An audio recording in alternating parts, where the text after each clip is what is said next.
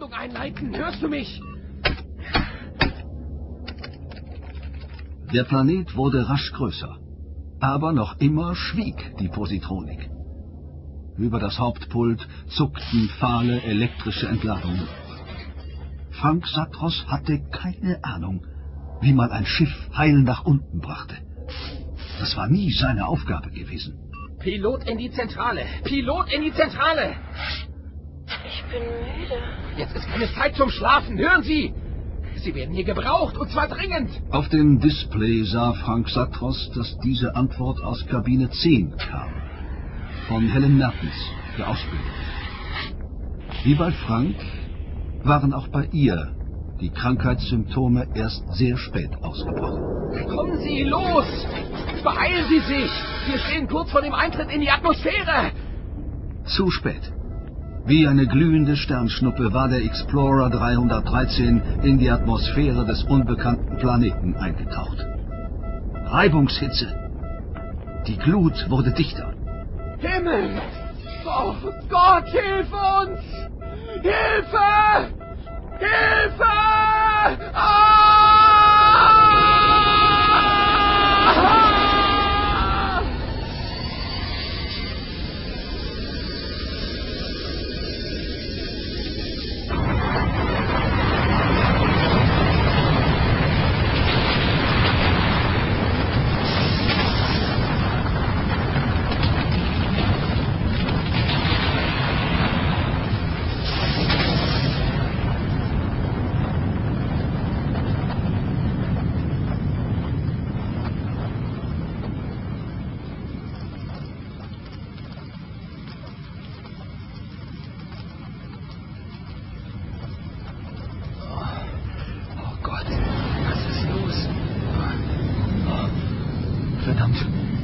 Hier fliegt gleich alles in die Luft. Raus hier. Wasser? Wasser? Wo kommt dieses Wasser her? Wahllos schien die Faust eines Riesen zugeschlagen zu haben. Überall lagen Trümmerteile herum. Hitze und beißender Qualm nahmen Frank Satros den Atem. Dann die Toten. Einem Besatzungsmitglied der technischen Abteilung war eine Stahlstrebe direkt ins Gehirn gedrungen.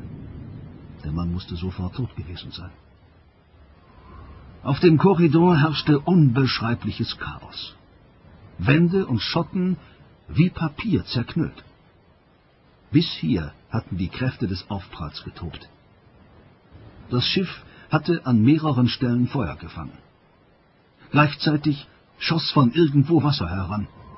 Es vermischte sich mit dem Löschschaum, den das sterbende Schiff in einem letzten Akt in sein Inneres versprühte, und verwandelte die schräg stehenden Korridore in eine einzige Rutschbahn.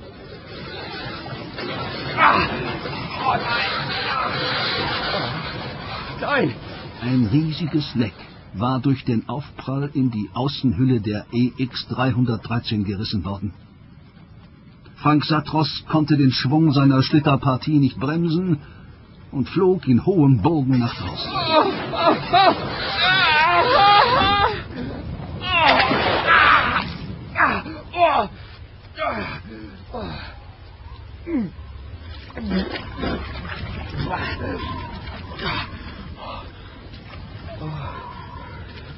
Die Luft ist jedenfalls atembar.